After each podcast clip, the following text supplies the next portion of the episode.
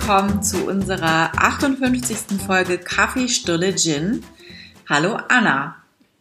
Hallo Emmy. Hallo. Ey, 58, das ist so krass, oder? Wenn du das jetzt gerade noch mal so laut sagst. Ja, wir sind ja jetzt schon zwei Jahre dabei, oder? Spinne ich Ja, jetzt? über. Über. Ja, zwei. im April oder so waren es zwei. Mhm. Kann ich mir gar Genau. nicht, kann ich gar nicht glauben, dass wir schon so lange das machen. Ja, ja, Hammer. Also ich meine, wir hatten ja auch immer mal Pausen und so, also kürzere und auch mal längere, so in den Ferien, aber es ist schon ganz schön cool. Finde ich aber auch. Also ich meine, im Schnitt, wenn du 58 Folgen in zwei Jahren, das sind ja äh, fast jede zweite Woche eine, würde ich jetzt mal sagen. Ja, genau. Also, Ganz schön gut. und das ist ja noch nicht mal die Corona-Folgen mitgezählt. Richtig, die haben wir auch Die noch. haben wir da separat nummeriert. Alter, Also eigentlich sind wir noch, noch krasser. noch krass. Worüber reden wir heute? Wir wollen über unsere Töchter reden. Und zwar, wie wir die vorbereiten auf, auf ihr Leben als Frau. Nein. Ähm, Doch. ja, also wir, wie wir sie darauf vorbereiten, dass sie in ihrem Leben wahrscheinlich ähm, oder ihnen in ihrem Leben wahrscheinlich Sexismus begegnen wird. Ja, das ist echt krass. Also ich habe ähm, in der Vorbereitung in Anführungsstrichen oder Ideenfindung zu der Episode heute genau darüber nochmal nachgedacht ähm, und erinnere mich gut an den Moment bei meiner großen Tochter, als ich zum ersten Mal in dieser Situation war, ähm, dass ich jetzt entscheiden musste, bewusst, was sage ich ihr zu dem Thema. Ne? Und sie war noch eigentlich noch relativ jung und auch nicht wirklich äh, in einem Alter, in dem du sozusagen aus eigener Anschauung also schon erfahren hast, Gott sei Dank, oder weißt, worum es dabei geht. Und ich fand es ganz schwierig. Ich bin da so ambivalent gewesen und bin es auch immer noch, glaube ich, Ja, weil ich das sehr schwer finde, die Balance zu finden zwischen einer notwendigen, leider notwendigen Vorbereitung auf die auf den real existierenden Sexismus in unserer Gesellschaft äh, und einer und dem Wunsch, dass man das natürlich für seine eigenen Töchter auf gar keinen Fall will und eigentlich am liebsten sagen würde, hey, ich möchte darüber gar nicht mit dir sprechen, weil es ist gar nicht nötig, ne? ja, ja. Also man möchte auf der einen Seite natürlich, dass die einen natürlichen Umgang mit ihrem Körper haben. Und auf der anderen Seite möchte man ihnen auch keine Angst machen. Aber, Ja, genau. aber trotzdem kann man sie auch nicht so ganz unvorbereitet und blauäugig in die Welt schicken. Weil es Ja, eben ja. leider ziemlich viele Arschlöcher da draußen gibt. Arschlöcher und Strukturen. Und das auch. Genau. ja, und ich finde, das ähm, ganze Thema hängt ja eng zusammen mit, ähm, mit überhaupt, also mit einem Frauenbild. Also das eine ist ja das Männerbild, was man irgendwie vermittelt. Und auch da will man ja nicht den Kindern irgendwie sagen, also den Töchtern in dem Fall, äh, jeder Mann ist potenziell ein Sexist und jeder Mann ist irgendwie äh, mit äh, Vorsicht zu genießen und so weiter. Das ist ja auch nicht das, womit man sie irgendwie losschicken will. Ähm, einerseits und andererseits geht es ums Frauenbild, finde ich. Auch da äh, finde ich es eben eine Herausforderung, den Mädchen irgendwie vorzuleben und ähm, äh, ihnen Role Models sozusagen zu äh, äh, geben oder zu zeigen zur Orientierung, die eben Frau, also die sehr ihr Frausein irgendwie ausleben, so wie sie es eben für sich gerne möchten, ohne äh, dass man diese ganzen eben im Sexismus damit verbundenen Stereotypen reproduziert, wie der Rock war halt zu kurz. Ja, ja. Also, weißt du, so diese ganzen eine Sachen. Totale Gratwanderung, ne? Also ich, ich habe auch ähm, da immer Schwierigkeiten, weil ich dann auch immer, äh, wenn die Mädels dann mal in die Schule gehen mit einem etwas zu tiefen Ausschnitt und dann sage ich so, mh, die, äh, vielleicht ziehst du dir ein bisschen was anderes an für den Unterricht. Du willst ja nicht, dass die Lehrer sich nicht mehr konzentrieren können. Und dann kommt dann auch ein Spruch von, kam von meiner Großen dann irgendwann der Spruch so, also da sollten die ja wohl drüber stehen, die können, müssen ja wohl aushalten können, wenn sie mal einen Ausschnitt sehen, ja. Also es ist nun mal so, dass wir Frauen Brüste haben, was soll denn das, ja? Die sind ja nicht alle komplett. Hat sie vollkommen recht. Ja, ja. Natürlich. Aber man darf eben auch nicht vergessen, ähm, dass man damit auch eine gewisse, ähm, ein gewisses Bild von sich äh, gibt, den, den Menschen, den Mitmenschen. Und äh, leider auch vielmals wird man dann reduziert auf diese weiblichen Reize. Oder, oder es geht dann mit so, eine, ja. so ein Klischee einher. Mhm. Ich finde, das ist auch tatsächlich so was, wo man sich selber aber fragen muss. Also das ist das, was ich mich halt als Mutter dann immer frage. Weil genau so ein Gespräch äh, habe ich natürlich auch schon geführt mit meiner großen Tochter. Ähm, egal, ob es jetzt um zu kurze Hosen oder bauchfrei oder Ausschnitt oder sowas geht. Äh, weil man ist in dem Moment ja eigentlich selber sexistisch. Also weißt du, also ja, man ja. ist in dem Moment selber die Person, die das sozusagen den Sexismus reproduziert, indem sie sagt, äh, du willst nicht, dass deine Lehrer da hingucken oder deine Mitschüler und so weiter. Und dann bist du ganz schnell in derselben Schiene in der natürlich umgekehrt das genau so argumentiert wird und gesagt wird, ja, aber die Jungs können sich da nicht konzentrieren, die können nichts dafür. Die sind also sozusagen äh, äh, Opfer ihrer, wird ja gerne dann mit Biologie begründet mhm. ähm, und können gar nichts dafür, äh, dass sie dann abgelenkt sind oder dass sie sogar Sprüche machen oder sogar hinfassen oder noch Schlimmeres, ja. Und das finde ich eben ganz schwierig. Da komme ich, da beißt sich bei mir so die Katze in den Schwanz und ich weiß dann eigentlich nicht, was richtig ist. Weil natürlich weiß ich, dass wenn äh, mein Kind als, äh, also ich meine, ich würde jetzt unsere großen Töchter tatsächlich als junge Frauen bezeichnen und nicht mehr als Mädchen in Anführungsstrichen. Aber als es so losging und die dafür eigentlich selber ja auch noch gar kein Gespür hatten, da waren es ja Mädchen. Ja, ja. Ja, die sind beide, die sind beide ja sehr groß und ähm, das ist ja, glaube ich, auch noch so ein, also ich finde, man verwechselt, man kann von außen oft dann in dem Alter sehr schlecht einschätzen, wie alt und wie reif in Anführungsstrichen sind die wirklich. Und ich habe das halt auch erlebt, da war sie vielleicht so 13 oder so, dass ich mit ihr irgendwo langgelaufen bin in der Stadt oder ich weiß nicht mehr wo und gesehen habe, wie irgendwelche Kerle sie anglotzen. Ja. Und das war halt ein eindeutiges Glotzen. Und sie war aber noch total Kind. Die hat das also weder wahrgenommen, noch hätte sie das interpretieren können.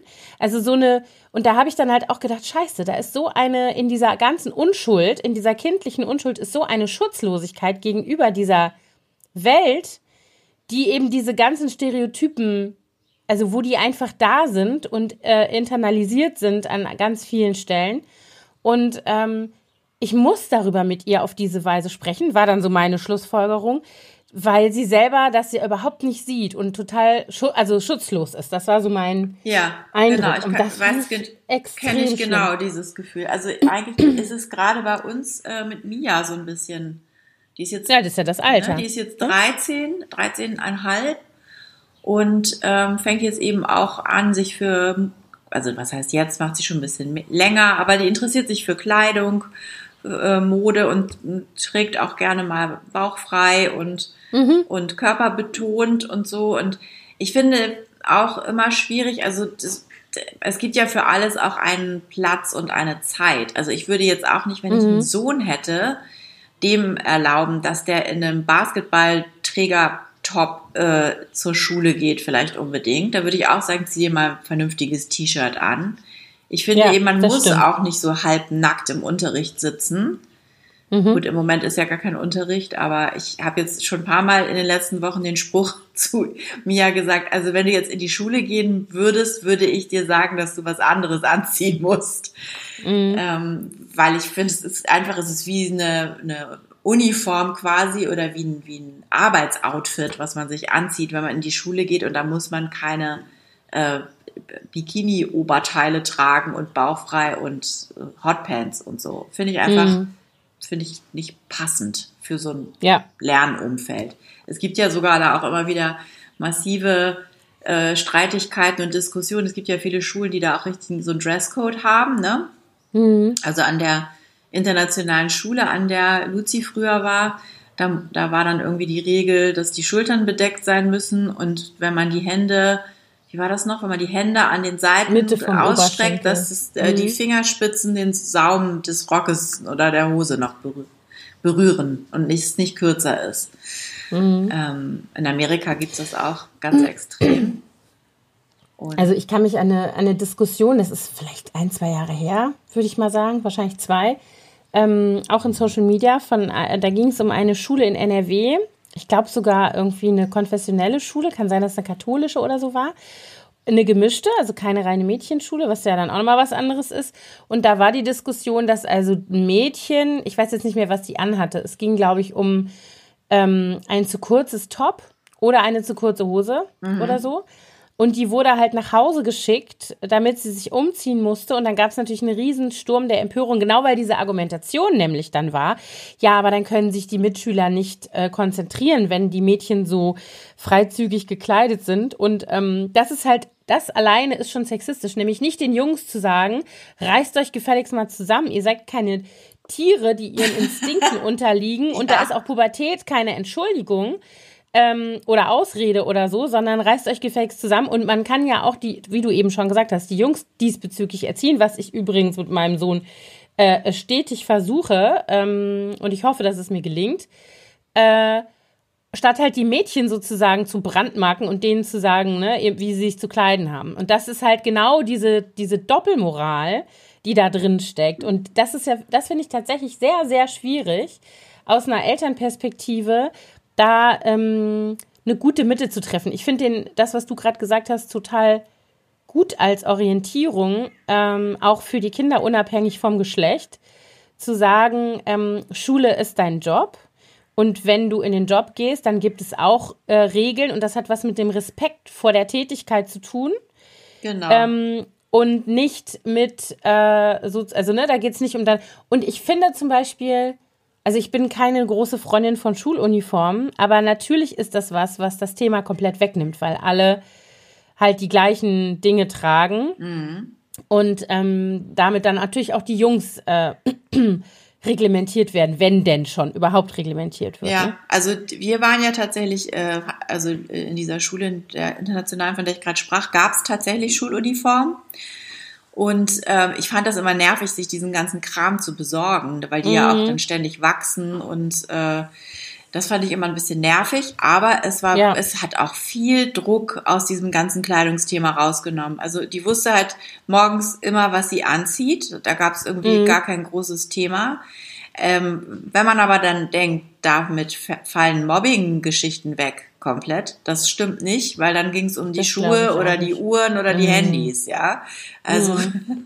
weil das ja auch immer viele Schulen anführen und sagen dann, äh, wenn die alle eine Uniform tragen, dann werden sie nicht gemobbt wegen ihrer Kleidung. Aber mhm. da, da finden die dann trotzdem noch Mittel und Wege, ja, beim Mobbing geht es ja auch geht's ja auch ums Mobbing an sich. Da findest du ja immer einen Grund. Ja. Ist ja wurscht egal. Genau. Also, also ich, ich, ich, auch leider ich fand nicht. das gar nicht so schlecht, einfach weil es so, mhm. es hat so viele ähm, Dinge einfach so entspannt. Also ich kenne das jetzt von, von Mia zum Beispiel, die sich immer die Klamotten für den nächsten Tag abends schon rauslegt. Schon immer, schon seit sie ganz klein ist.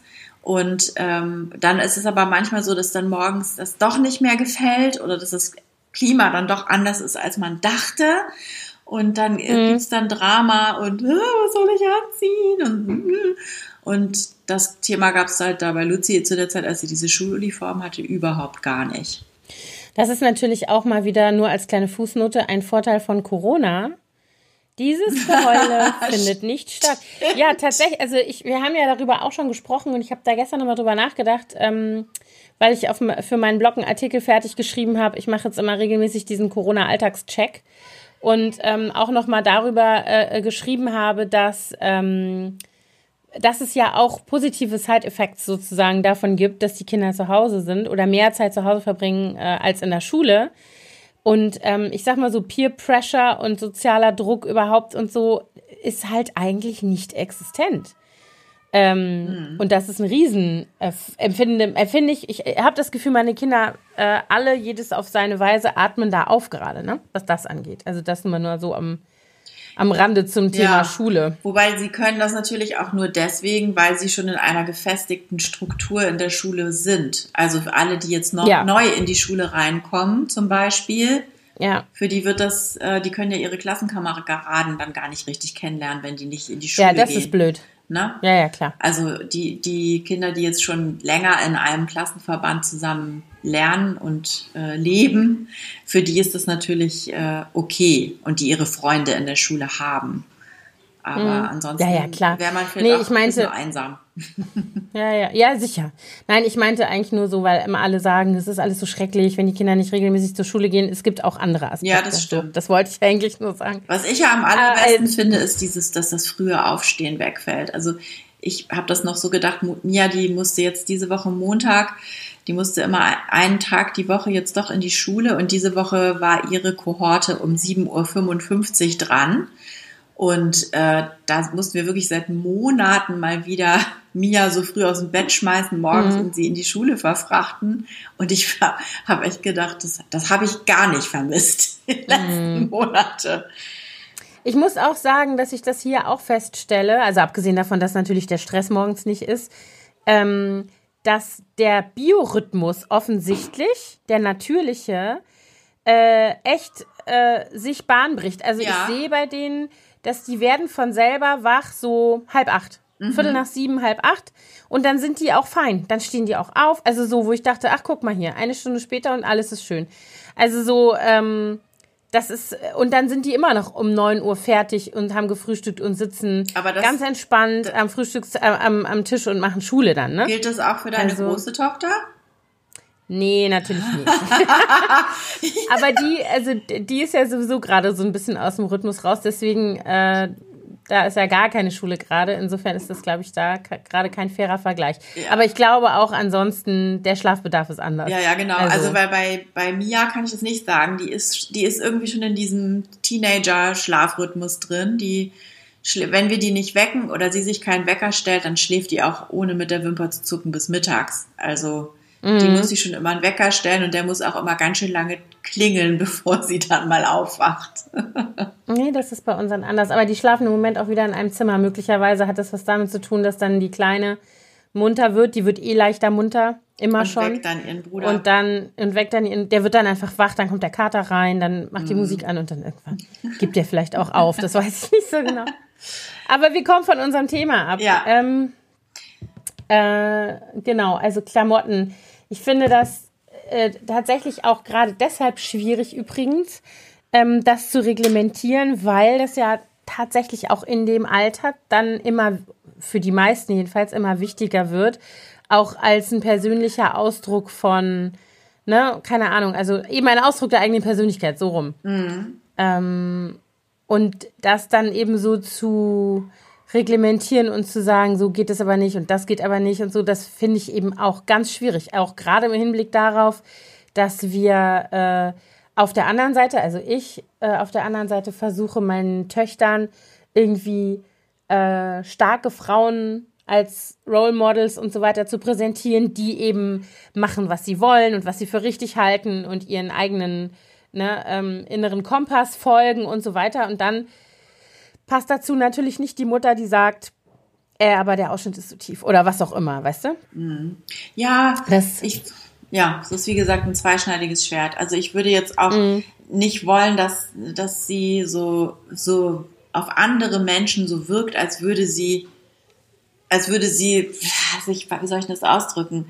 Als würde sie sich so extrem nuttig anziehen und damit ja. provozieren wollen und uns so richtig ähm, ordinär rüberkommt. Das würde ich einfach nicht wollen für meine Tochter. Also klar mhm. kann die sich mal äh, ein bisschen sexy zurecht machen, aber ich, äh, ja, manchmal ist ihnen eben auch gar nicht klar, gerade in diesem zarten Teenageralter, was für eine Wirkung das hat. Mhm. ja, das ist das, was ich auch eben meinte, diese Kombination von einerseits Unschuld und andererseits sind die an so einer Schwelle, äh, an der sie anfangen irgendwie zu experimentieren und so weiter. Übrigens, ähm, was für mich ja da, da, wir haben ja schon mal über Social Media, äh, über Teens in Social Media gesprochen, aber da ist es natürlich auch ein Thema, das äh, mit so einer Sexiness eigentlich ständig irgendwie gespielt, in Anführungsstrichen ko äh, kokettiert wird. Ähm, und die kopieren das natürlich, ne? Ja. Also als TikTok-User in dem Alter, und das ist ja genau die Altersgruppe, auf die TikTok auch zielt, obwohl jetzt in Corona-Zeiten verstärkt auch die Mütter da aufgeschlagen sind, wie ich berichten kann. ähm, ähm, äh, äh, ist das natürlich, dann sehen die da das, was sie, was sie gut finden und übertragen das. Und auch diese ganzen genormten Tänze, die die dann da machen, die sind ja auch teilweise sehr sexy. Also so mhm. die Posen und was da irgendwie so gemacht. Ich versuche das irgendwie nicht überzubewerten einerseits, aber andererseits muss ich natürlich auch, äh, fällt mir das natürlich irgendwie auch auf und ich, äh, ja, fühle mich da jetzt nicht immer so 100% wohl mit, ähm, wenn ich dann meine relativ jungen Kinder sehe, die da das so einfach so nachmachen genau. in aller Unschuld. Ne? Das geht mir auch so. Ich möchte auch nicht, dass sie sich zu so einem Sexobjekt machen. Unwissentlich, mm. ja. Also ja, ja, genau. das ist dann vielen, glaube ich, gar nicht klar. Ähm, ich, ich denke das so oft, wenn ich so Videos gucke, auch wie die Mädchen posieren, wie die ihren Po dann so, ähm, so hochrecken und ihre Brüste zusammenpressen und so und den Mund so, so rund wölben, wo ich dann immer denke, wisst ihr eigentlich, was ihr hier für ein Bild hm. suggeriert? Das ist so dieses ewig bereite, ich, ich ja. mache alles, was du willst. Ne? Also wirklich wie so ein Sexobjekt, hm. wie so eine Gummipuppe sehen die dann aus. Und, ja, ja, genau. Und das, ähm, tja, das, das finde ich auch äh, nicht unbedingt erstrebenswert. Ja. Auf der anderen Seite ist es ja, also Sexismus, wir sollten es jetzt vielleicht auch gar nicht nur so an diesen Äußerlichkeiten festmachen und die, also weil ich auch immer versuche meinen Mädchen zu sagen, sie sollen sich auch wehren, wenn es um so Stereotypen geht, wie zum Beispiel du wirst ja wie ein Mädchen oder ja, genau. Mädchen können das nicht, Jungs können das und Jungs weinen nicht und Mädchen sind Heulsusen und weißt du, diese Sachen. Das finde ich, mhm. finde ich auch super wichtig da die Mädels zu stärken und ihnen zu sagen, du, du solltest dich da auf gar keinen Fall in irgendeine Schublade stecken lassen, weil du ein Mädchen bist. Ja, das ist natürlich, also ich habe das ja hier, du hast ja äh, zwei Mädchen und ich habe ja noch den Bub dazwischen, zwischen meinen beiden Mädchen. Ich habe also hier so beide Lager, mhm. äh, ähm, voll pubertierend inzwischen ähm, hier im Haus und sehe natürlich auch so die Tendenzen. Und ich meine, wir sind ähm, als Eltern sehr immer darauf bedacht, dass die Kinder sozusagen überdenken, was sie so äh, von sich geben. Und ich bin zum Beispiel bei Kraftausdrücken grundsätzlich eher tolerant, weil ich selber dazu neige. Also ich glaube, in meiner Herkunftsfamilie ist, ist sowohl das Wort Scheiße als auch das Wort Arschloch sehr äh, inflationär gebraucht worden immer. Also da bin ich irgendwie relativ tolerant. Ich fange halt an, äh, zusammen zu zucken und das auch sozusagen dann den Kindern wieder zu äh, spiegeln, wenn das halt in solche Richtungen geht wie, ne, das machen die auch schon, das machen die nie, aber das ist halt um sie herum. Also zu sagen, ne, das sieht total schwul aus oder homo oder äh, behindert äh, oder keine Ahnung, ne, ja, alles, ja. was in die Richtung geht. Ähm, oder ich sage das natürlich auch übergriffig wahrscheinlich auch zu Freunden meiner Kinder, die hier sind. Es hat irgendwie gerade ein Kumpel äh, äh von meinem Sohn die Woche gesagt, ja, da hinten sind doch so Dreckernacken eingezogen. Und ich so, ey, Entschuldigung, was gibst du? Also so, weil da, da ja. zucke ich jedes Mal. Und da gehört natürlich auch dazu, äh, du wirfst wie ein Mädchen. Also das ist jetzt natürlich so ein Zitat, aber da gibt's ja sehr viele Spielarten von oder sehr viele Variationen. Und ähm, eigentlich ist das in dem Alter, finde ich, sehr, sehr leicht zu noch aufzulösen. Also ich glaube, irgendwann, wenn es dann darum geht zu provozieren, dann wären das natürlich genau die Sachen, die bei mir funktionieren würden. Also äh, wenn die dann so rebellieren wollten, dann könnten sie dich damit aus der Reserve machen. Absolut. Aber ähm, ich glaube eben auf der anderen Seite auch, dass dieser, dass so ein gesunder ähm, moralischer Kompass oder moralisch ist vielleicht das falsche Wort, innerer Kompass ähm, für richtig und falsch, sagen wir es mal so, ähm, eigentlich ganz gut funktioniert bei den Kindern. Die merken schon, ja. dass äh, was ungerecht zum Beispiel ist oder was so, ne? Definitiv. Und ähm, die machen ihre eigenen Erfahrungen auch mit Diskriminierung aus verschiedensten Gründen äh, und äh, merken das ja selber. Also zum Beispiel, zum Beispiel zum, zu einem Jungen, zu einem anderen Jungen zu sagen, du wirfst wie ein Mädchen. Ähm, da wäre jetzt mein Sohn derjenige, der sagen würde, ey, meine Schwester kann besser werfen als ich. Also weißt du, so der würde das, das würde der kontern, weil der das ähm, nicht als Beleidigung empfindet, weil der halt mit zwei Schwestern aufwächst und ähm, da ne, eine ganz andere äh, Sicht und einen ganz anderen Umgang irgendwie damit hat. Aber das sind natürlich genauso diese Sachen. Ich glaube tatsächlich, man muss als Eltern da intervenieren und ähm, das einfach wieder, also sozusagen spiegeln, was das eigentlich heißt, was man da eigentlich gerade gesagt hat, ne? So. Ja, und das geht ja schon im Kleinkindalter los, ne? Also je nachdem, welche Spielzeuge die bekommen oder, mhm. oder wie man Spiele, die die spielen, kommentiert. Ähm, das, ja. das geht ja wirklich schon, wenn die geboren werden, im Grunde gleich los. Äh, in Amerika habe ich das auch immer sehr extrem empfunden, dass die dann, ähm, die Jungs sind dann immer gleich Buddy, ne, so, oh, so mhm. du bist mhm. so stark und Buddy und die Mädchen mhm. sind immer alle kleine Prinzessinnen. Und mhm. ähm, das ist echt, äh, ich glaube, damit geschiebt man die dann schon von vornherein direkt in so eine Schublade rein. Und viele passen da aber auch gar nicht ran, wollen da gar nicht reingesteckt werden. Natürlich nicht, wer will das schon? Also. Ja, gut, ich meine, viele gehen auch voll drin auf. Also ich hatte zum Beispiel zwei Töchter, die gerne in der Prinzessin-Schublade waren. aber was ja nicht heißt, mhm. dass sie nicht auch andere Sachen können. Ne? Ich wollte gerade sagen, das ist ja genau, ist, also ich würde jetzt auch nicht so weit gehen zu sagen, dass das nicht äh, okay ist, wenn, wenn Kinder das, ähm, also alle Kinder verkleiden sich gerne und spielen gerne irgendwie, äh, geht, schlüpfen gerne in andere Rollen und wenn nun mal, keine Ahnung, die Lieblingsheldin im Lieblingsbuch eine Prinzessin ist, was jetzt bei Märchen-Content nicht so unwahrscheinlich ist, mhm. ähm, dann ähm, finde ich das legitim. Aber ich muss auch sagen, dass ich das, also es wird halt dann schwierig, wenn ich ein Kind anfeinde oder unter Druck setze, das sozusagen die vorgegebene Rolle verlassen möchte. Ne? Ja. Also dann wird's halt heikel. Also wenn ich meiner, also ich werde das nie vergessen, es war, glaube ich, von meinem Sohn der vierte Geburtstag, da haben wir eine Piratenparty gemacht und ähm, ein Teil der Action war, dass ich allen Kindern Piratenbärte geschminkt habe und Narben ins Gesicht gemalt, die das wollten. Mhm. Und natürlich war meine äh, jüngste Tochter, die war gerade zwei, mittendrin und hatte ein Piratenkopftuch um und hatte eine Augenklappe und wollte auch ein Bart gemalt haben und so ist ja klar. Und das habe ich natürlich auch gemacht. Und dann sind wir irgendwie mit allen losgezogen, haben so eine Schatzsuche gemacht und haben dann tatsächlich äh, die Situation erlebt. Ich meine, die war Gott sei Dank noch zu klein, um das, glaube ich, selber so wahrzunehmen dass halt ähm, wir irgendwelche älteren Herrschaften getroffen haben auf unserer Schatzsuche im Park, die dann irgendwie ganz entzückt waren mit, oh, die süßen Kleinen, die sind so goldig verkleidet und so. Und dann kam ich mit der Kleinen an der Hand und dann sagte tatsächlich so eine ältere Dame, aber du bist ja, du bist doch gar kein Pirat. Warum bist du denn so gruselig angemalt? So, also das, was sie vorher bei den Jungs süß fand, und passend hat sie dann direkt kommentiert und äh, äh, sozusagen ins Gegenteil verkehrt, weil sie halt identifiziert hat, dass das halt ein blond gelocktes, süßes kleines Mädchen war mit einem Piratenbart. Ja. Und das fand sie dann halt so. Und ich habe dann nur gesagt, äh, ne, also Mädchen können auch einen Bart haben und können irgendwie gefährlich sein. Das habe ich, ich bin da gar nicht drauf eingegangen. Ich habe das halt dann der Kleinen so gesagt. Die hat das sowieso irgendwie nicht gejuckt. Aber dann wird's halt eng. Also das sind halt so die Sachen, wo man ähm, finde ich, gut hinhören muss und wo man eben einfach, ich sag mal so, die Kinder in dem bestärken muss, was sie gerne möchten. Ne? Ja, total.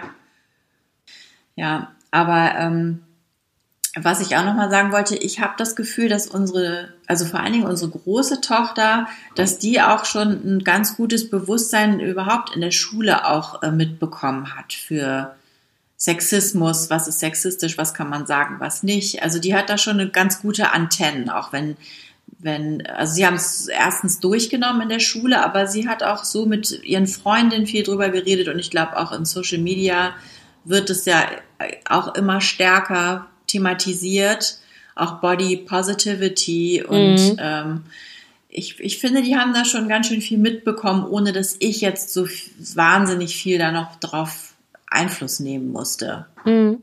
Also ich habe auch das Gefühl, dass es ähm, zumindest ab einem bestimmten Alter, würde ich einschränkend sagen, auf jeden Fall irgendwie äh, in den Altersgruppen thematisiert wird. Aber ich erinnere mich zum Beispiel, also meine große Tochter hat ein ausgesprochenes, ähm, wie soll ich mal sagen, ausgesprochene äh, gute Antennen für gerade diese Thematik. Und ich sag mal so Feminismus, die hat sich damit schon befasst, da waren die in der achten Klasse. Und ähm, die ist da auch tatsächlich in ihrem Umfeld oft damit angeeckt. Wenn sie dann irgendwas gesagt hat und gesagt hat, das ist aber sexistisch oder irgendwas, dann kam so, äh, ja, äh, weißt du, so. Das ist aber natürlich eine Frage des Alters. Deswegen meinte ich eben, ich glaube eben schon, dass ab einem gewissen Alter das ähm, äh, durchaus anders ist. Ne? Also, dass da das Bewusstsein anders ist und das natürlich auch, und das ist wieder leider, muss ich sagen, so, je öfter oder je häufiger die Mädchen solche Erfahrungen tatsächlich selber machen, umso ähm, sensibler sind die natürlich für die Thematik, ne? Dann auch bei mhm. anderen. Also, das ist natürlich irgendwie, weiß ich nicht, es fängt halt bei solchen Sachen an, wie dass ein Lehrer sagt, ach, du musst Physik nicht verstehen, du bist ja hübsch. Weißt du, so. Toll. Ja, hat mir, hat mir mein Physiklehrer gesagt. Ja, hat mir mein Physiklehrer in der 10. Klasse gesagt. Auf, an dieser Stelle noch, fuck you. Also, mhm. ähm, das, das sind so Sachen, äh, und das passiert natürlich unseren Kindern auch. Also mehr oder vielleicht ist es nicht mehr so wie früher, aber ich glaube leider doch. ehrlich gesagt doch, ne? Ja. Es gibt diese Lehrer immer noch. Also ich weiß, dass an der Schule meiner Töchter, ähm, da gibt's auch einen Lehrer, der gerne mal solche Sprüche macht. Und äh, die Mädels wissen das, aber die tauschen sich aus und es wird wohl auch äh, auf den Schultischen äh, schriftlich festgehalten und andere Schülerinnen gewarnt. Nehmt euch in Acht vorher sowieso. Ähm, aber ah. Ja, ja, also ich meine, der wird jetzt nicht irgendwie handgreiflich oder so, aber der, der ist da schon äh, manchmal verbal so ein bisschen entgleist, würde ich mal sagen. Aber irgendwie sind, nehmen die das mit Humor und denken sich dann so, okay, der, die arme Wurst, ja, der ist, der ist doof und alt und kommt da nicht mehr raus aus der Nummer und wir stehen da drüber. Ähm, ja. Aber, ja, was bleibt einem auch übrig, ehrlich gesagt? Also ja. ich meine, den Aufstand aufzetteln, anzetteln, das wird ja nicht, also wird ja nicht weit führen wahrscheinlich so, ne? Wahrscheinlich leider nicht. Wahrscheinlich genau. endet es dann eher damit, dass man eine schlechte Note bekommt. Ja, genau. Wobei das natürlich auch eine Kack-Einstellung ist, ne? Sexismus ja. hinnehmen und diese, also in Amerika wäre das alles überhaupt nicht denkbar. Ich habe das auch, ich bin ja nun mit sehr vielen Männern beruflich zusammen und ich habe äh, witzigerweise mehrere Beobachtungen gemacht. Also erstens ist es so, wir waren jetzt Mittwoch bei der Baubesprechung untypischerweise, sonst sind wir immer nur zwei Frauen. Diesmal waren wir fünf Frauen und alle Frauen saßen wie die Klucken in einer Ecke, ähm, und zwar da, wo das Fenster offen war, mit viel Abstand mm. zu dem Tisch, wo diese ganzen Männer eng an eng, wirklich Schulter an Schulter saßen. Vollidioten. Und ähm, also. ja, echt. Und äh, ich fand das echt äh, schon mal sehr lustig, dass, dass es da gar keine Durchmischung gab, so in der Sitzreihenfolge. Mhm. Und, und dann äh, war das jetzt wirklich diese Woche zum ersten Mal so, dass kein einziger Mann irgendeinen doofen sexistischen Spruch gemacht hat, weil halt wahrscheinlich so viele Frauen da waren. Also in der Woche davor waren wir zwei Frauen und neun Männer. Und da hat zum Beispiel ging es um Putzen und, und dass man irgendwas so gestalten muss in den Bädern, dass man dahinter noch gut sauber machen kann, dass es nicht zu eng alles an nebeneinander stehen darf. Und dann sagte der eine Typ, na ja, es ist mir ja egal, dafür habe ich ja geheiratet. Und oh, das sind solche Sprüche, wo ich dann auch gesagt habe, also ich glaube, ich stelle hier meine Shovi-Kasse auf, dann für die nächsten Baubesprechungen. Das äh, gibt, dann müsst ihr jedes Mal fünf Euro einzahlen, wenn so ein Spruch kommt. Sehr gut. Und Also ich finde das auch blöd, wenn man dann beleidigt ist und so zickig wird. Ich glaube, dass manchmal hilft Humor wirklich bei sowas. Ja, ich glaube aber auch natürlich, viele würden gar nichts sagen. Also weißt du, so, ja. ich finde das halt schon echt, ich sage das jetzt mal so ein bisschen überspitzt, aber ich finde das auch tapfer, in so einer Situation dann zu sagen, so Jungs, und nächste Woche stelle ich euch die Schofi-Kasse hin. Einfach um das, dann lässt du es halt auch nicht unkommentiert. Also weißt du, so einfach ja. so, hey, hey, hey. Und du denkst dir nur im Stillen, der Typ ist ein Arschloch oder der ist halt irgendwie, ne? weiß ich nicht, diesbezüglich ein bisschen zurückgeblieben oder was, oder die Frau tut einem leid. Ähm, sondern dass man es halt adressiert. Das ist übrigens ja. auch was, finde ich, was man seinen Töchtern vorleben sollte. Und Absolut. denen sagen sollte, lasst es nicht auf euch sitzen, lasst euch das nicht gefallen. Ähm, ja, versucht eine Strategie zu finden, wie ihr euch sozusagen äh, aufstellen könnt, ohne dass ihr, ähm, dass es für euch irgendwie unerträglich wird, sozusagen. Ne? Also man muss es ja eben auch immer alles aushalten können. Genau. Ja, ich finde, ja, also auf jeden Fall, ich sag denen auch immer, sagt was. Witzigerweise, was ich, was da auch noch mit reinspielt in diese Geschichte, ist ja auch so diese Rollenverteilung zu Hause, ne? Also das mhm. ist zum Beispiel ein Thema, ähm, wo meine Töchter sehr allergisch sind und immer sagen, ich, wenn ich später heirate, dann will ich einen Mann, der genauso viel im Haushalt macht wie ich. ich, mhm. ich hoffe, dass die nachfolgende Generation da auch tatsächlich ähm, anders agiert als unsere Generation. Mhm.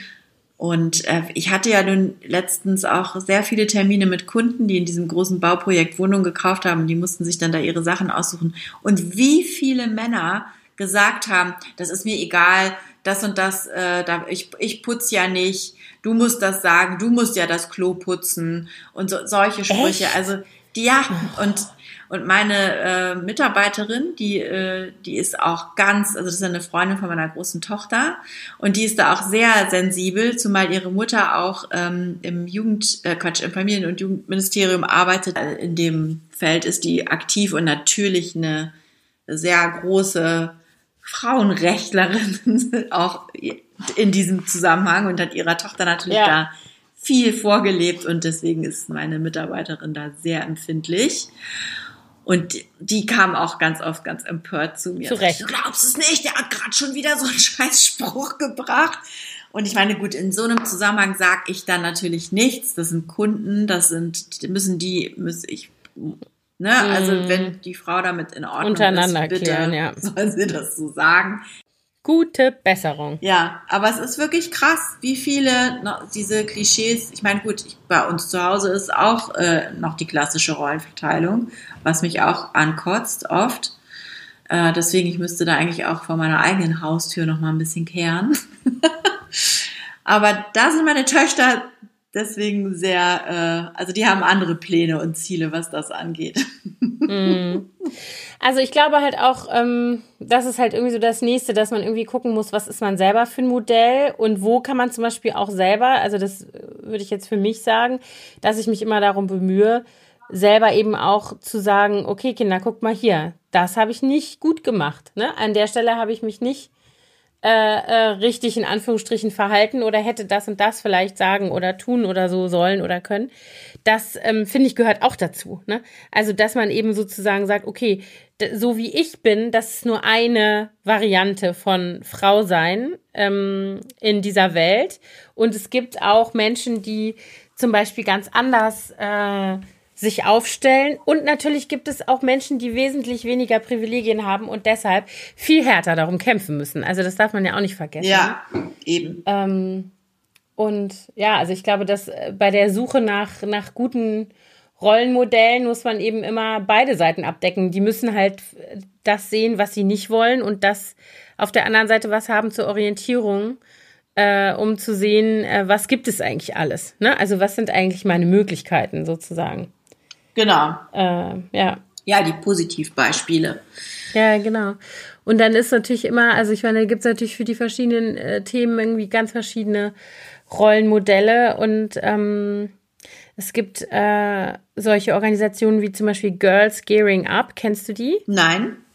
Die sind, ähm, das ist auch so eine Non-Profit-Organisation, ähm, die international agieren, die also auch so ein die machen Mädchenarbeit, aber in so einem Diversitätskontext. Ähm, also die äh, und die beschäftigen sich mit allen äh, relevanten Themen. Und zwar sprechen die Mädchen an, ich sag mal so ab 10, 11 vielleicht ungefähr, ich weiß es nicht ganz genau, mhm. und machen, ähm, die machen auch Camps, die machen äh, Seminare und Workshops und da geht es eben um Selbstbehauptung, aber es geht auch ganz konkret um bestimmte Themen, also die äh, die Mädchen dann auch selber irgendwie einbringen können. Es geht um Rassismus, es geht um Sexismus, es geht aber auch um Klima, es geht um, also so, ne, die, äh, die haben so die großen Themen und ähm, versuchen eigentlich mit ihren Workshops und die machen auch so eine Art wie solche TED Talks so ein bisschen in die Richtung, äh, den Mädchen irgendwie auch das Handwerkszeug an die, also das beizubringen, wie sie eigentlich sich aufstellen,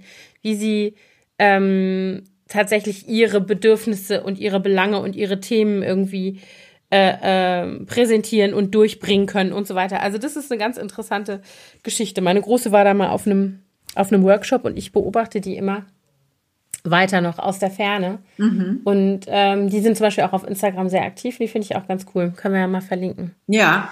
Fällt mir so gerade ein, als eine Organisation, die so Mädchen, konkret Mädchenarbeit auch machen. Ne? Mhm. Ja, also ich, ich äh, versuche mich gerade daran zu erinnern. Also meine Mädels haben auf jeden Fall auch irgendwas in der Richtung gemacht, aber das hieß anders. Da gibt es ja mehrere Einrichtungen dieser Art. Mhm. Ähm, Was ich ja auch immer ganz gut finde, ist dieser Girls Day, ne, wo die dann äh, mhm. mit, mit ihren Eltern zur Arbeit gehen können, vornehmlich mit mhm. am besten ja sogar noch mit den Vätern und mal gucken, was die so im Arbeitsalltag äh, erleben und in unterschiedliche Berufsbilder reingucken. Aber das mhm. ist, glaube ich, hier in Deutschland auch gar nicht so stark verbreitet. Ne? Also ich habe das an, an unserer Schule ist es nie so intensiv gemacht mhm. worden. Nee, also ich würde das auch sagen, dass das hier noch nicht so ein Riesending ist. Also ich meine, mir ist das ein Begriff und ich habe das auch schon mitgekriegt und ich habe es auch schon mitgekriegt von sehr engagierten Frauen, die gesagt haben, hier Leute, bringt mal eure Töchter hierher. Wir, wir würden jemanden noch gerne am Girls Day äh, irgendwie mal einen Tag reingucken lassen und so weiter. Aber ich würde auch sagen, dass es hier noch nicht so. Ja, also ich hatte für dieses Jahr tatsächlich auch eine Anmeldung. Da wollte ein Tochter einer Freundin bei mir den Tag ähm, mitarbeiten, aber das ist dann ausgefallen, weil das mitten in dieser Hochphase des Lockdowns war, sozusagen. Mhm. Deswegen ging das dann leider nicht. Es war ja irgendwann im März.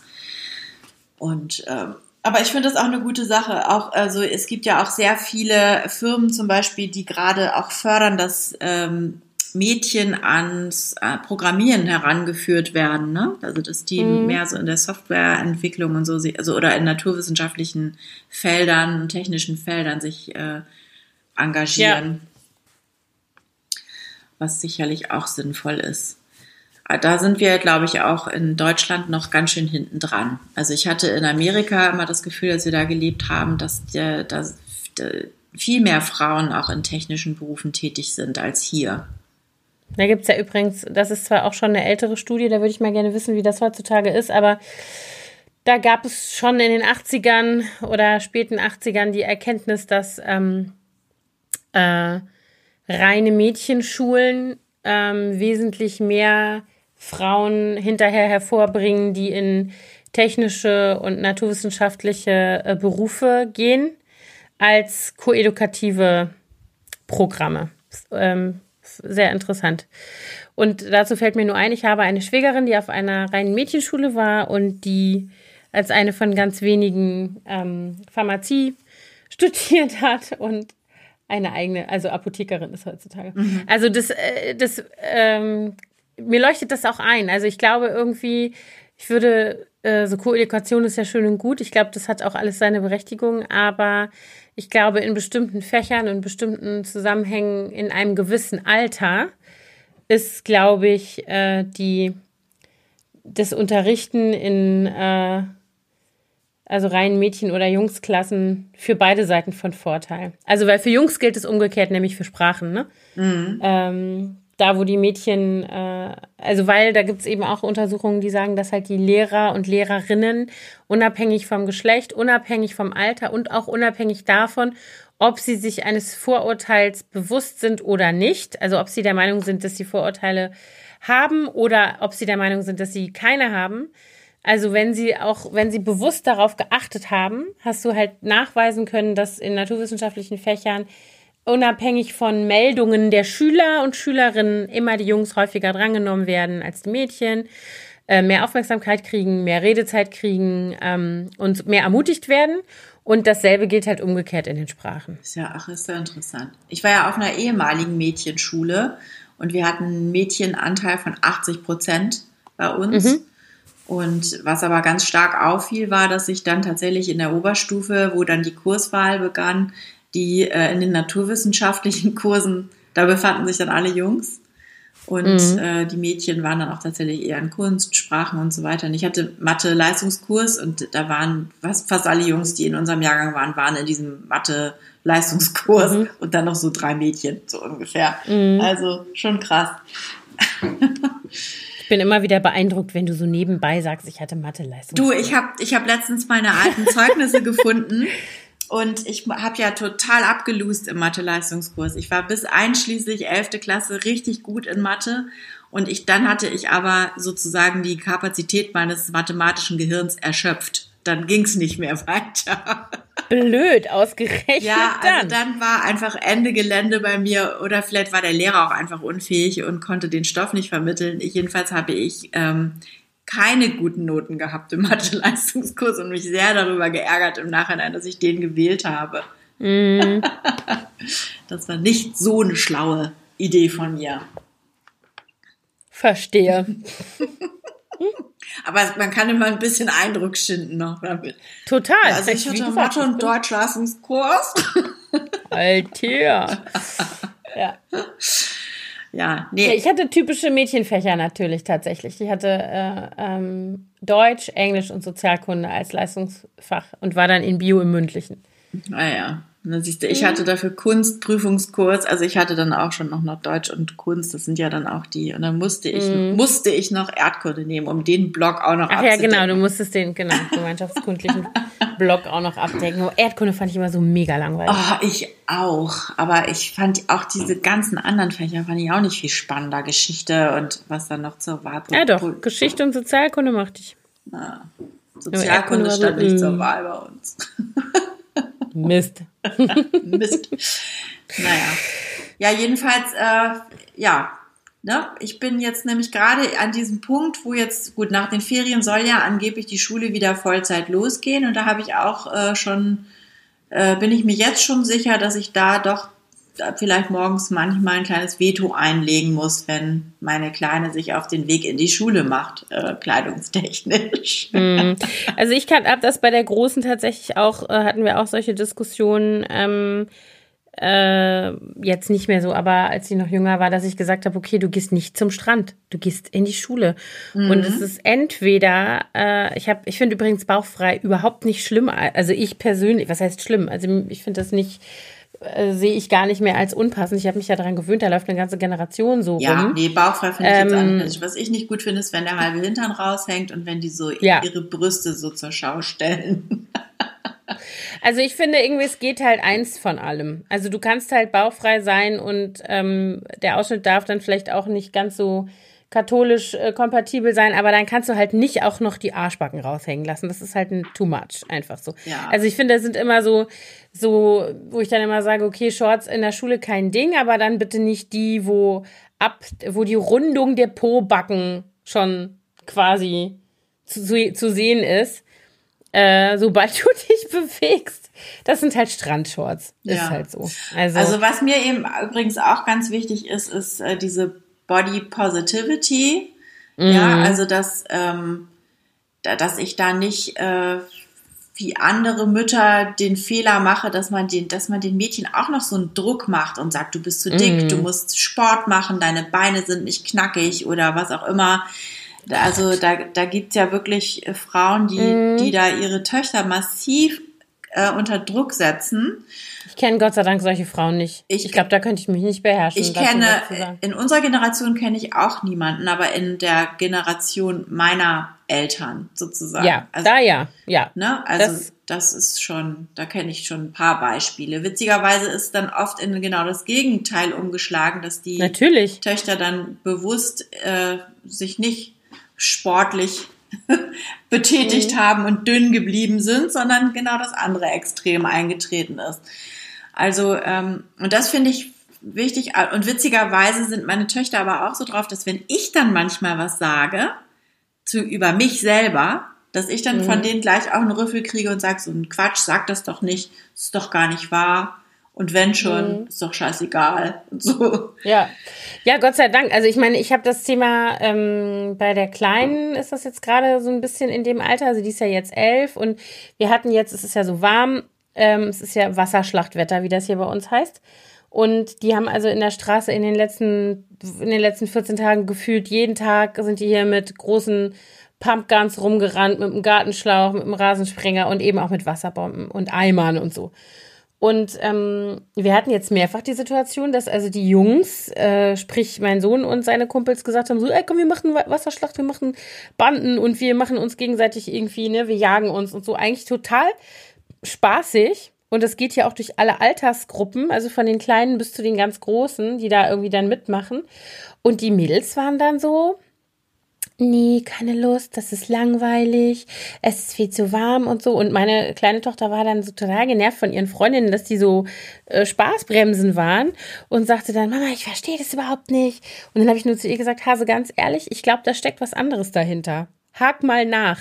Also kein normaler Mensch findet eine Wasserschlacht langweilig. Also wirkt bei, beim All, du kannst sagen, mir ist es zu doof, ich renne nicht gerne, also keine Ahnung, ich kann mir viele Sachen vorstellen, aber langweilig gehört jetzt, glaube ich, nicht dazu. Nee, stimmt. Und ähm, dann kam halt tatsächlich auch raus, was ich mir nämlich schon gedacht hatte. dass die sind nämlich genau in diesem äh, Körperumbaualter, wo dann plötzlich irgendwie der Busen anfängt zu wachsen und die Proportionen sind irgendwie vielleicht jetzt äh, also in ihren eigenen Augen nicht richtig, weißt du so. Mhm. Ähm, ja, und dann wollen die sich nicht ausziehen. Ja, ja. Und dann habe ich echt so gedacht, scheiße, ey, die sind elf und zwölf, die eine, weißt du, und dann denke ich mir, und ich meine, meine kleine Tochter ist davon auch nicht frei, die ist ja auch eher so kompakter von, von ihrem Körperbau her. Und eigentlich ist sie sehr selbstbewusst, sie tanzt ja auch immer ganz viel. Und ich glaube, das trägt dazu bei, dass sie ein gutes Körpergefühl hat und dass sie sich eigentlich in, sie sich selber mit ihrem Körper wohlfühlt aber das ist halt nicht stabil. Ja, also das liegt natürlich auch am Alter, aber es liegt auch am Umfeld, dass halt äh, sie sieht um sich rum und da sind wir wieder in Social Media und so weiter, was die Norm ist, wie die bewertet wird und dass halt ähm, der Körper, an dem etwas mehr dran ist, sozusagen, als die TikTok-Norm erlaubt oder was auch immer, dass der halt kritikwürdig ist. Und das finde ich echt so. Oh. Ich meine, darüber haben wir hier auch schon mal gesprochen. Ja, sehr oft. Aber ich, ich habe mich gerade gestern, ich habe mich gerade gestern äh, diesbezüglich sehr über den Post von Celeste Barber gefreut. Hast du den gesehen? Nee, habe ich nicht. Äh, die hatte gestern ein Foto. Auf der einen Seite ist die äh, Tochter von Lenny Kravitz, diese Zoe sowieso mhm, Kravitz, Kravitz. Mhm. die äh, natürlich super knackig ist und die steht da ähm, oben ohne, allerdings bedecken ihre Brüste, ihre Haare ihre Brüste und hat so eine Herrenunterhose an, äh, wo sie dann so die Arme reingesteckt hat seitlich und lacht so total und ist mega knackig. Und dann hat Celeste Barber sich in genau derselben Pose daneben gestellt und ähm, darunter geschrieben, when they try and tell you there is only one type of beauty. Und, ähm, und das, ich finde es so, ich liebe diese Frau dafür, mm, dass sie, dass sie dieses, diese Körper, diesen Körperkult so ad absurdum führt, den viele Leute ja. betreiben und einfach ein normales Körperimage äh, zelebriert. Promoted, ja, genau. Oh, das ist wirklich, äh, ja. Ich kann an dieser Stelle auch nochmal äh, sehr den Film, äh, wie heißt denn der nochmal, der Film? Ähm, Mm, du weißt, was ich meine, ne? Ein. Dieser tolle Film, es war, glaube ich, auch eine Australierin, die den gemacht ja. hat, ähm, über, über Körperbild und wie heißt er denn?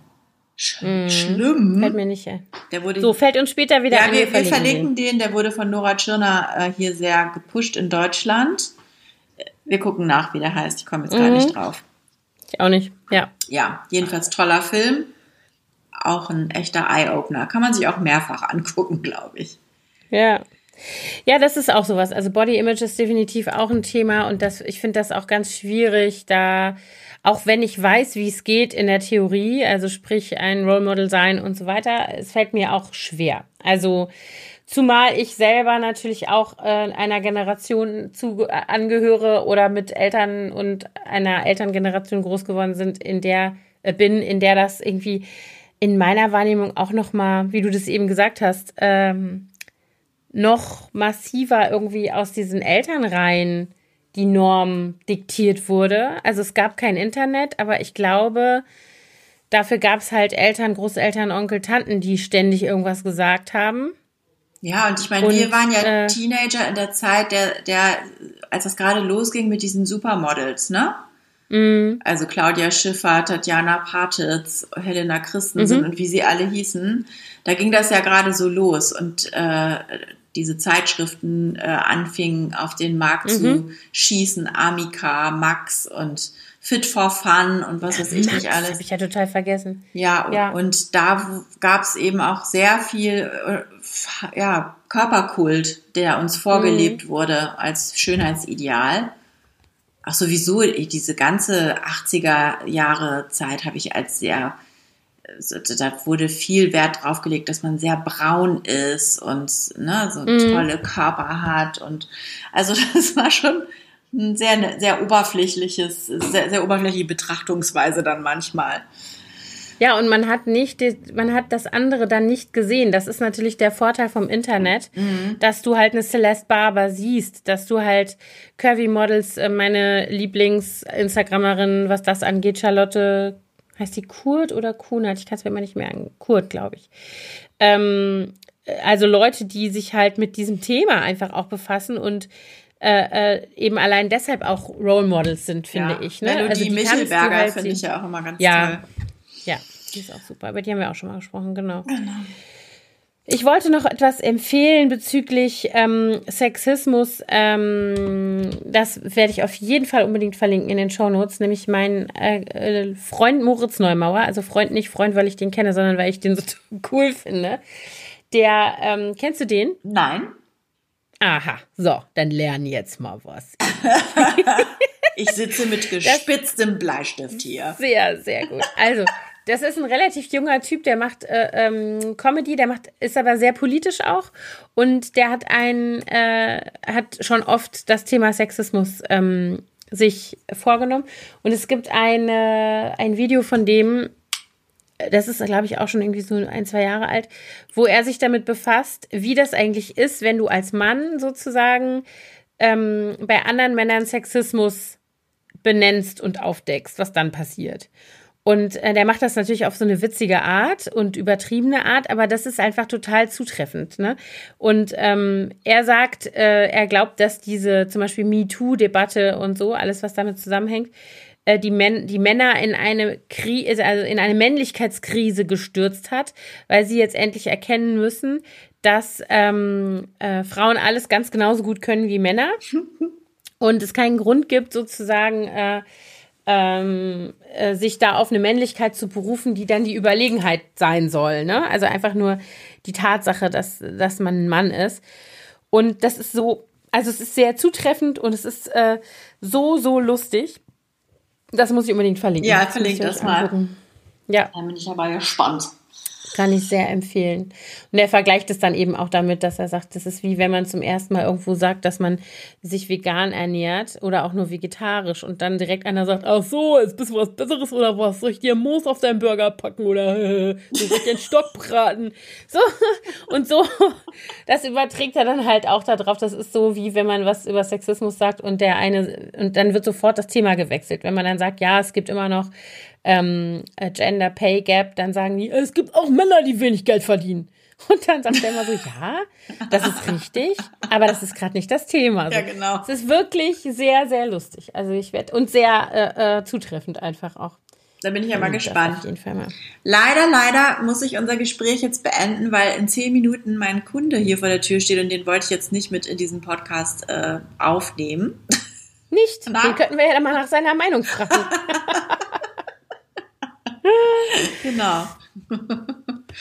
ja, ich nehme an, dass wir das Thema noch öfter ähm, haben werden. Ja, wir haben ich, jetzt mal wieder damit angefangen. Ich fände es ja auch ganz toll, sich da mal einen Spezialisten äh, auch zu diesem Thema einzuladen und äh, mit jemandem zu sprechen. Aber ich, ich äh, müsste mir überlegen, wer das eigentlich. Vielleicht kann ich ja sogar mal die Mutter von meiner Mitarbeiterin fragen, ob die mal. Oh ja, das finde ich super. Ja, ich frage sie mal. Frag sie.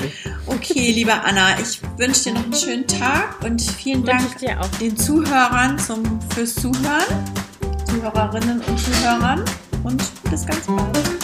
Bis bald. Tschüss.